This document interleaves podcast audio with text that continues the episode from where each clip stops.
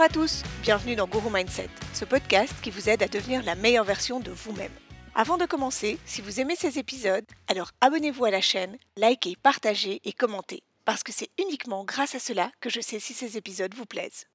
Et si vous souhaitez des informations sur les sessions privées ou en groupe, vous trouverez tout ce qu'il vous faut sur le site www.guru-mindset.com. Je suis là pour vous aider à atteindre les objectifs que vous vous fixez. Est-ce que ça vous dirait une formule magique pour obtenir presque toujours ce que vous voudriez Ça tombe bien, c'est tout le but de l'épisode d'aujourd'hui. Allez, c'est parti. Un formateur m'a un jour dit Utiliser la mauvaise technique de communication pour demander ce qu'on veut, c'est exactement comme avoir les bons numéros pour appeler quelqu'un, mais pas dans le bon ordre. Dans les deux cas, on n'atteint pas l'autre. Et c'est tellement vrai. Si je mélange les chiffres de votre numéro de téléphone, est-ce que vous décrocherez? Non.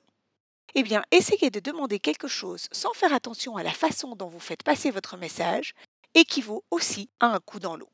Durant mes études, j'ai fait des petits boulots classiques, barmaid, serveuse, etc. Ensuite, j'ai passé ma carrière dans les métiers de service, l'hôtellerie, l'événementiel, les voyages. J'ai même spécialisé ma fonction dans l'art du service client. J'ai été formée pendant des années et je forme aussi à mon tour des équipes complètes à l'art de répondre correctement aux clients. Toutefois, même si cela fait maintenant 20 ans que je suis en contact avec des clients, les gens n'ont de cesse de m'étonner. C'est ce qui est fabuleux dans ce métier, c'est que les gens vous étonnent continuellement. Et dans les milliers de clients qu'il m'a été donné de connaître, une chose me fascine plus que tout. À quel point les gens sont incapables de demander quelque chose correctement. Et du coup, n'obtiennent pas ce qu'ils veulent. Et du coup, se frustrent. Alors que c'est si simple. Vous savez comment j'obtiens presque toujours ce que je veux quand je demande quelque chose? Je vais vous révéler mon secret et il est très simple je fais preuve d'empathie et de respect envers la personne qui va me rendre service. Oui, juste ça. Parce qu'en fait, on ne réalise même plus l'impact que le respect et la gentillesse ont sur les autres. En fait, à force de voir des gens exiger, ordonner, imposer, dénigrer ou manquer de respect à des commerciaux, des avocats, des infirmières, des membres de leur équipe ou leurs collègues, et l'impact du strict minimum que cela engendre en réaction, je réalise que si le consommateur n'a pas le service qu'il exige, c'est souvent parce qu'il a oublié qu'il parlait à un autre être humain. Si vous saviez le nombre d'upgrades, de places dans des restaurants surbookés ou d'entorses aux conditions générales et règlements divers auxquels j'ai eu droit juste parce que je faisais preuve d'empathie, d'humour et de reconnaissance envers les gens à qui je demandais les choses. Parce que c'est bien là la clé. Quand vous vous apprêtez à demander quelque chose à quelqu'un, cette personne est alors en situation de pouvoir. Elle peut soit accepter, soit refuser. Et penser que toute personne faisant un métier de service n'a pas d'autre choix que d'accepter d'accéder à votre demande, c'est une grave erreur. Parce que tous ces gens ont un pouvoir fabuleux. Soit ils vous apprécient et vous aurez un service ou une expérience au top, soit ils ne vous apprécient pas et vous aurez le strict minimum et les conditions générales. En fait, j'ai fini par classer les gens qui demandent dans deux catégories. Il y a ceux qui font jouer leur pouvoir. Tout est un rapport de force. Ils ne demandent pas, ils exigent. Ils ne considèrent pas la personne qui va leur rendre service, ils estiment qu'ils y ont droit, c'est tout.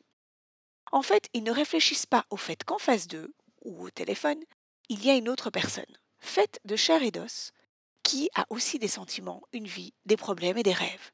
Ils déshumanisent complètement l'autre. Et en deuxième position, il y a ceux qui, avant même de demander, prennent d'abord en considération l'être humain face à eux et comprennent la subtilité qui se cache dans la relation. Pour obtenir ce qu'ils veulent, et plus encore, ils font de l'autre leur allié. Et c'est ça qui vous ouvrira toutes les portes. Lorsque vous avez besoin de quelque chose, peu importe ce que c'est, faites de l'autre votre allié, car c'est lui qui détient la possibilité d'accéder à votre envie. Et si vous le reconnaissez comme l'être humain qu'il est, il vous défendra et fera tout pour vous satisfaire. Et encore mieux, une fois reconnu dans sa compétence, l'autre ira très souvent au-delà de ce que vous lui demandez. Un jour, je devais me rendre à un salon à Paris, un énorme rassemblement international.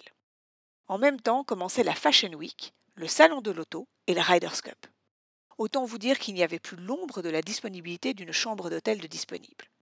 La veille de mon arrivée, je m'apprêtais à prendre mon vol de nuit pour la France. Je reçois un appel du service client de Booking.com auprès de qui j'avais réservé ma chambre des mois à l'avance et il m'annonce la catastrophe. L'hôtel dans lequel j'avais réservé avait dû fermer et du coup, je n'avais plus de réservation.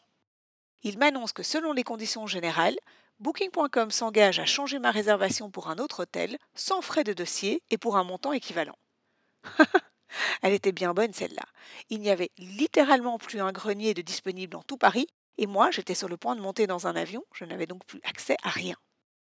Je me suis donc dit qu'il était temps d'appliquer ce que je prônais. J'ai dit au jeune homme du call center Écoutez, je sais que ce n'est pas de votre faute personnellement. Vous ne faites que m'annoncer la très mauvaise nouvelle et vous n'y pouvez rien. Toutefois, je m'apprête à faire 11 heures de vol et l'idée d'arriver à Paris sans avoir nulle part où aller m'angoisse terriblement. J'ai donc vraiment besoin de votre aide et de vous. Qu'est-ce qu'on peut faire et est-ce que vous pouvez m'aider? Eh bien, vous savez quoi? Il s'est démené. C'est lui qui m'a cherché des dispos dans tous les sens. Vu qu'il n'y avait plus rien dans mes prix, c'est lui qui a été voir son management et qui a fait qu'ils aient accepté de me reloger dans une chambre 400 euros plus cher que le budget prévu. C'est lui qui s'est chargé de toute la réservation. Et quand je lui ai dit Vous n'imaginez pas comme je vous suis reconnaissante, il m'a répondu Si tous les clients pouvaient être aussi compréhensifs que vous. J'ai eu de la chance, pourriez-vous me dire. Sauf que depuis que j'applique cette méthode, cette chance se répète de façon continue.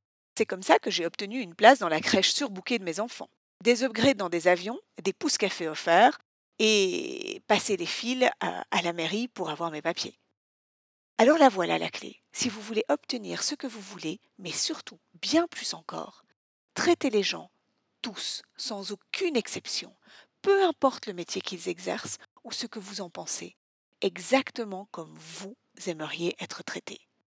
Gentillesse, respect, bienveillance et compréhension.